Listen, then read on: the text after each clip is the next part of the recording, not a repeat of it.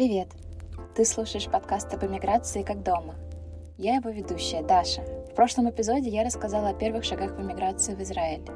Мы остановились на той части истории, когда я сижу в шкафу с диктофоном и считаю, что записывать подкаст — это лучшее, что я могу сделать со своей жизнью прямо сейчас. Если ты не слышала или не слышала мой мастер-класс о том, как 6 месяцев готовиться к плавному выходу в самостоятельную жизнь в Израиле, по итогу остаться без жилья, постоянной работы и с разбитым вдребезги сердца в одной из самых дорогих стран мира, то очень советую начать с первого эпизода.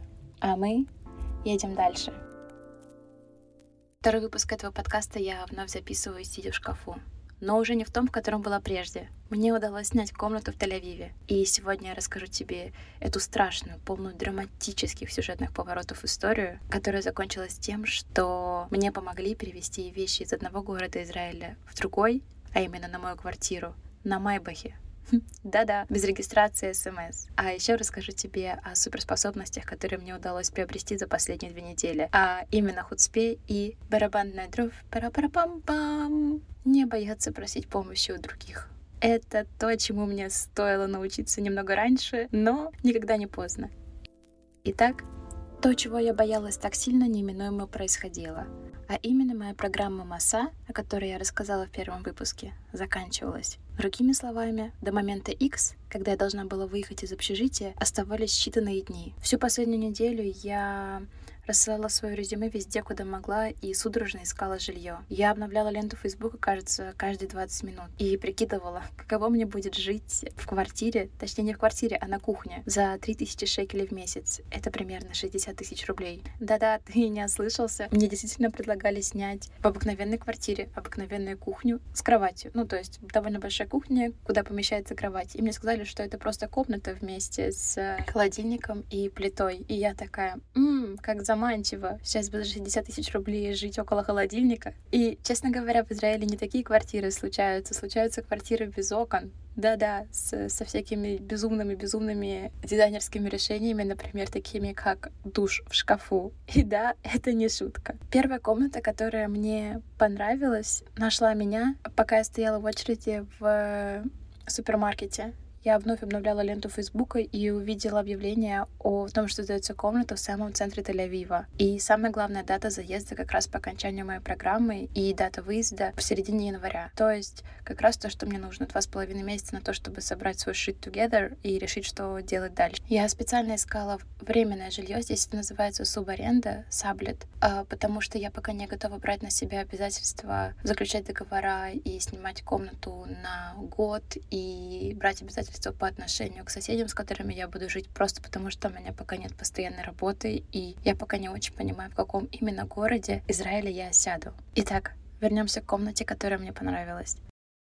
Я зашла на профиль парня, который выложил объявление, и оказалось, что он говорит по-русски. Уже в этот момент я подумала, боже, какая удача. Мы сразу договорились о встрече. Я поехала на нее. И от моей общаги до Тель-Авива ехать на автобусе примерно час, час двадцать. И все время, пока ехала, я не смогла ни читать ничего. Я только повторяла про себя. Плиз, плиз, плиз, я так хочу, чтобы я знала, где я смогу спать. Ну, пожалуйста, пожалуйста. Когда я приехала к хатке, меня встретил хозяин комнаты, проводил квартиру, стал показывать то да сё, например, это кондей, кладовка, плита и так далее. А потом он резко остановился, улыбнулся, посмотрел на меня и сказал, «Слушай, я должен тебе кое-что сказать».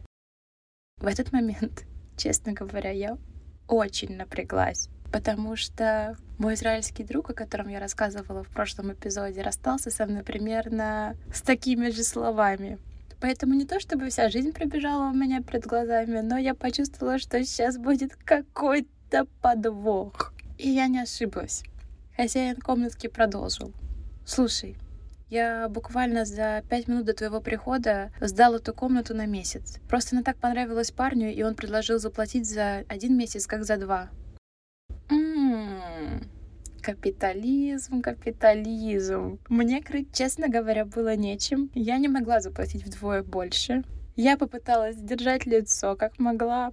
Мы еще пообщались, пообещались быть на связи, мол, если через месяц мне все еще нужна будет квартира, то можно будет попробовать договориться. Я улыбнулась и ушла в красивый тель закат, слушать самые плаксивые треки на всех времен, хлюпать носом и утирать слезы рукавом. Ты ни за что не поверишь, что случилось в момент, когда я выходила из квартиры и шла к автобусной остановке с перекошенным от боли лицом. На пешеходном переходе я встретила того самого вонючего Big Босса, который не дал мне работать на канале, где я проходила стажировку, потому что, по его мнению, в digital отдел не нужны новые руки. Хотя еще как нужны. Он стоял на светофоре в своей роскошной белой тачке. Мы прямо столкнулись взглядом, и я тогда подумала, возможно, это знак, и сейчас он передумает и поймет, каким он был дураком, и возьмет эту прекрасную, чудесную девочку на работу, которую, честно говоря, она заслужила. Но, к сожалению, я не героиня доброго кино для грустных вечеров. Сценарий для моего сериала, в котором я играю главную роль, писали первоклассные сценаристы, которым такие повороты сюжета кажутся просто пошлыми. И вообще, чем дольше у главного героя все будет плохо, непонятно, тем больше серий можно будет снять, бабок срубить. Но вы поняли, все еще капитализм, капитализм. В общем, я не знаю, что подумал мой Биг Босс, когда увидел меня, но точно не о том, что нужно взять меня на работу, потому что ничего не произошло. Тем временем часики тикали, и день X подбирался все ближе. Я съездила еще в несколько квартир, но все было не то. Где-то нужно было подписывать вот договор на год, где-то нужно было внести какие-то невероятные залоги, или просто было дорого и стрёмно. Я была в отчаянии, потому что, ну, как-то жить-то где-то надо. В какой-то момент я поняла, что ничего другого мне не остается, как взять себя в руки, взять телефон в руки и позвонить своей тете, которая живет в Израиле. И когда я приезжала в гости, моя тетя говорила мне о том, что если мне вдруг понадобится помощь, я всегда могу обратиться, и чтобы я знала, что я никогда не останусь здесь на улице. Это все, конечно, прекрасно и чудесно. И когда она мне это сказала, я улыбнулась, мне стало тепло на душе. Но позвонить и сказать «Привет, помнишь, ты говорила, что я никогда не останусь на улице? Так вот, кажется, мне нужна твоя помощь» довольно сложно. Я такой травмированный постсоветский ребенок, которого учили всегда полагаться на себя, как будто бы просить помощи — это быть немного обузой. Хотя я знаю, что это знание абсолютно идиотское, но, come on, когда кого-то останавливало какое-то знание — но бывает, жизнь прижмет так, что звонить нужно и просить помощи нужно. Не спать же мне на улице. И я позвонила. И моя дорогая тетя сказала, конечно, приезжай. О чем тут говорить? Такого облегчения я не испытывала уже очень давно к тому моменту, когда был этот разговор, я, мы как будто бы от души отлегло. В это время, пока я училась просить помощи у других, ребята с моей стажировки очень сильно постарались и выбили мне место работы на фрилансе в отделе, который не имеет никакого отношения к вонючке, к Big Боссу, который не захотел давать мне работу. Sorry, это в моя травма, я буду говнять его столько, сколько мне захочется. У меня появилась возможность поработать на фрилансе в качестве видеомонтажерки новостей. Так как это фриланс, это не очень стабильная работа с нестабильной зарплатой, но это хоть что-то. И это хоть какой какое-то небольшое ощущение, что ура-ура, наконец-то все хоть немножечко начинает склеиваться. Тем временем момент X настал. День выезда из общежития, стоя с неподъемным чемоданом и двумя гигантскими рюкзаками, я вновь и вновь листала ленту Фейсбука в надежде найти квартиру. Вдруг у меня сейчас получится, и я смогу поехать не к тете, а заехать в ноги в какую-нибудь э, милую комнатку в Тель-Авиве или в другом городе. И знаешь, что произошло? Я вновь увидела то самое объявление, по которому ездила, комната, которая мне понравилась. И я не знаю, что на меня нашло. Я решила написать и сказать, что я готова въехать через месяц после того, как уедет парень. О боже, мне быстренько ответил хозяин хатки и такой говорит, знаешь, э, я все-таки не сдал квартиру тому чуваку, потому что мой сосед оказался против, так как парень не говорит по-английски и на иврите. И сосед испугался. И я такая, Yeah! Ура! Человеческий фактор иногда побеждает капитализм. Yo! Честно говоря, мне очень жаль э, парня, который был готов заплатить вдвое больше и въехать, но его не взяли. Это я как раз к вопросу о том, как сложно снять жилье в Израиле, но я была супер рада за себя. Sorry. В общем, мы договорились о встрече. Теперь оставалось понравиться соседу, который остается жить в квартире. Тем временем я поехала к тете. Я заехала к тете и, честно говоря, очень жестко кайфанула. Потому что сразу началось. Дашенька, хочешь супчик, котлетки, рыбку, макарошки, Рисик, а что еще тебе дать? И когда ты так долго лишен этой заботы от старших, вдруг она приобретает такую ценность. Этот супчик, эти котлетки, этот рисик. Да боже мой, да я ничего вкуснее в своей жизни не ела. Да боже, я не хочу, чтобы это вообще когда-либо заканчивалось. Это было очень круто, я перевела дух, в это время меня назначили первые учебные смены в качестве монтажерки новостей. Я договорилась с хозяином хатки на встречу, чтобы познакомиться с его соседом, и как будто бы все начало идти своим чередом. Но, тем не менее, я испытывала просто постоянную тревогу. Мне казалось, что все не так, казалось, что я делаю недостаточно.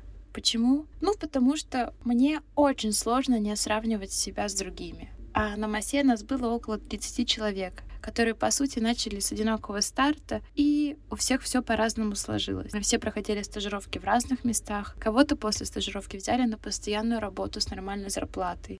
Кто-то снял квартиру на долгий срок и начал по-настоящему обживаться со всеми поездками в Икею и так далее.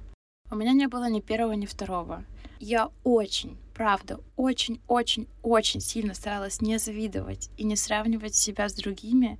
И я вот постоянно себе повторяла, когда у меня накатывало. У каждого свой путь. Ты ни в чем не виновата, ты молодец, ты старалась, ты сделала все, что в твоих силах. У каждого свой путь. Но, честно говоря, иногда вот это вот душераздирающееся откуда-то изнутри души, да за что, ну почему так? Что со мной не так? Вырывалось само собой. Так случилось в тот день, когда я должна была встретиться с хозяином хатки и познакомиться с потенциальным соседом. В этот день у меня была очень ранняя учебная смена. Я напросилась переночевать у подружки, так как ехать от дома моей тети до телеканала, где у меня появилась возможность работать на фрилансе, больше двух часов. И чтобы быть там к восьми, мне нужно было выехать типа в 5.30, и это было для меня too much. А моя подружка жила относительно недалеко от канала, и я вот напросилась ни о чем не жалею. К этому моменту я уже освоила навык просим помощь и вписываемся ко всем, кому можем. И на следующий день мне поставили еще одну учебную смену, чуть-чуть позже, но тоже довольно рано. И я не знала, где я буду ночевать, останусь ли я в Тель-Авиве снова у подружки, или, возможно, понравлюсь соседу заехать сразу вот в эту хатку и переночевать там, либо мне вновь придется ехать к тете и рано утром с утра ехать обратно в Тель-Авив. В общем, полный хаос, полный месс. И по итогу я взяла с собой гигантский, гигантский тяжеленный рюкзак, я вышла э, с теста с первого рабочего дня безумно уставшая. Ну, так как, честно говоря, первые дни на работе в новой должности это само по себе довольно стрессово и волнительно. И когда ты еще не очень понимаешь, где ты будешь спать в ближайшие пару дней, это просто начинает сводить с ума. И где-то за 20 минут до знакомства с соседом я вдруг э, почувствовала такое острое одиночество. Мне так захотелось, чтобы меня кто-то тупо обнял, взял этот гигантский рюкзак и сказал, что все будет хорошо. Я просто села на скамейку, вот прям вслась такая. Да господи, да за что? За что мне все это? Да что такое-то? Что я сделала? Конечно, я позвонила маме, пожаловалась, расписала в красках, как страдает израненная моя душа, и вот это все. И, честно говоря, помогло. Вообще, я готова поставить памятник моей маме, потому что я не представляю, сколько моего нытья она наслушалась за последние полгода.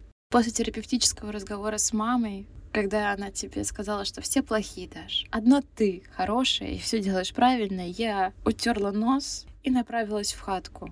И в этот момент я решила, что настало время использовать хуцпу. Те, кто живут в Израиле, они знают, что такое хуцпа, потому что без этой штуки в этой стране не выжить. Те, кто не знает, объясняю, хуцпа — это наглость. И это правда. В Израиле без хуцпы ты не выживешь ни в очереди в супермаркете, ни в поликлинике, ни на работе, ни где бы то ни было еще. И не то чтобы я очень наглый человек. В России мне было бы проще пропустить 5 миллионов человек вперед, лишь бы не ругаться, но в Израиле нужно как-то жить. Поэтому я собралась с духом, подошла к хатке и начала худспить. Познакомившись с соседом, я прямо спросила, когда можно будет платить и въезжать. И хозяин комнаты, и сосед, честно говоря, мне кажется, прифигели. Они такие что-то замялись, замялись. Ой, ну вот мы еще смотрим, люди еще приходят, вот это все. Я уже с непроницаемым лицом говорю, понятно.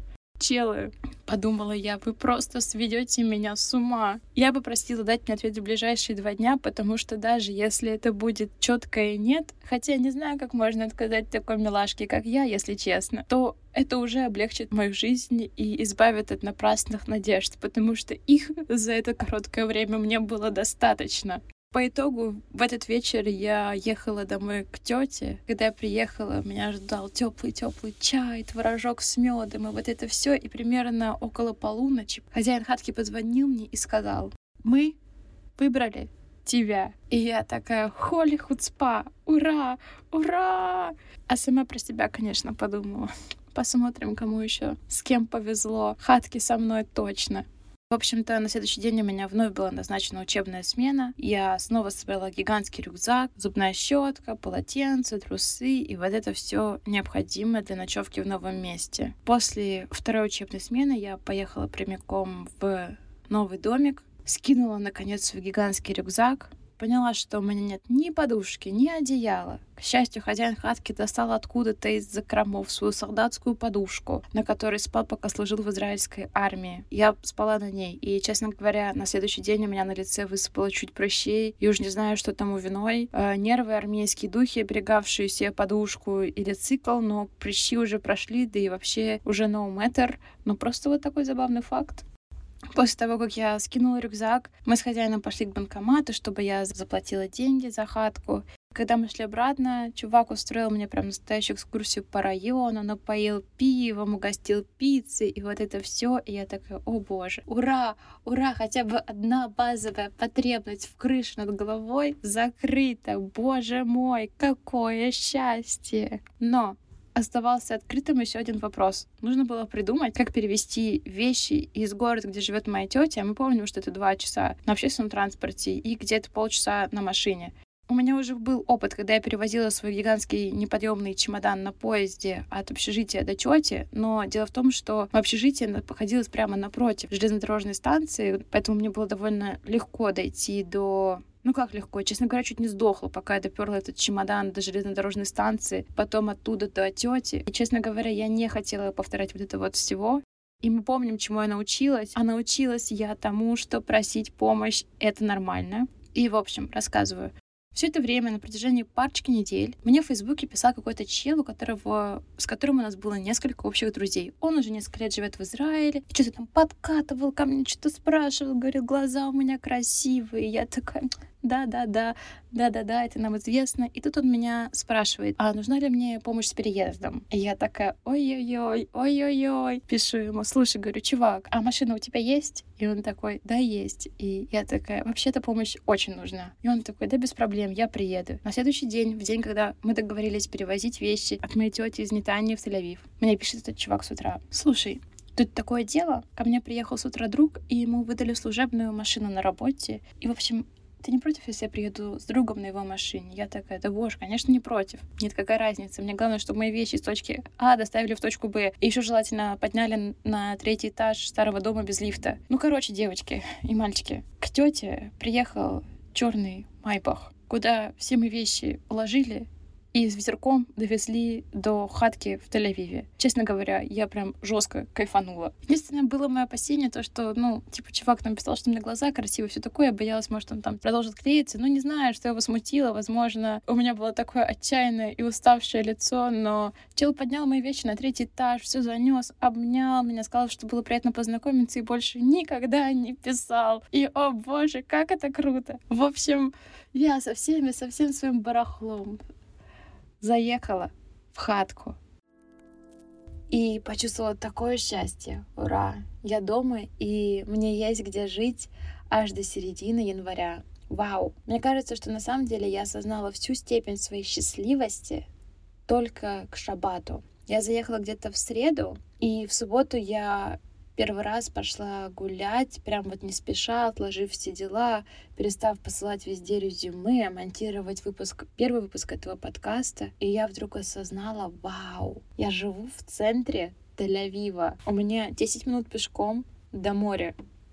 Простите, что выпендриваюсь, но У меня просто какое-то проклятие еще было небольшое в жизни. Я очень долгое время, с тех пор, как мне исполнилось 18 лет, и я уехала из родного города, жила очень далеко от центра жизни. В Москве я жила сначала в общежитии, в Подмосковье, потом я перебралась поближе, но все равно это было довольно далеко от центра. Здесь, в Израиле, я сначала жила в деревне, где ходит 4 автобуса в день, потом я как бы жила чуть-чуть более большом городе, но все равно до Тель-Авива где-то час, час двадцать на автобусе. И как бы, а теперь у меня все доступно ножками. Мало того, я живу в 20 минутах до бульвара Ротшильда пешочком, даже если не в 15 минутах, а это место, ну, как бы вот этот весь Баухаус знаменитый Тель-Авивский, он весь там вот расположен. И мне дойти от дома до туда, вот до знаковой улицы Тель-Авива, 15 минут. Вау! Sorry, выпендриваюсь. В общем, все начало устраиваться, и я невероятно до сих пор иногда не могу поверить своему счастью. Вот сижу в этом шкафу, он кажется мне каким-то особенным, особенно любимым, тель центральным шкафчиком.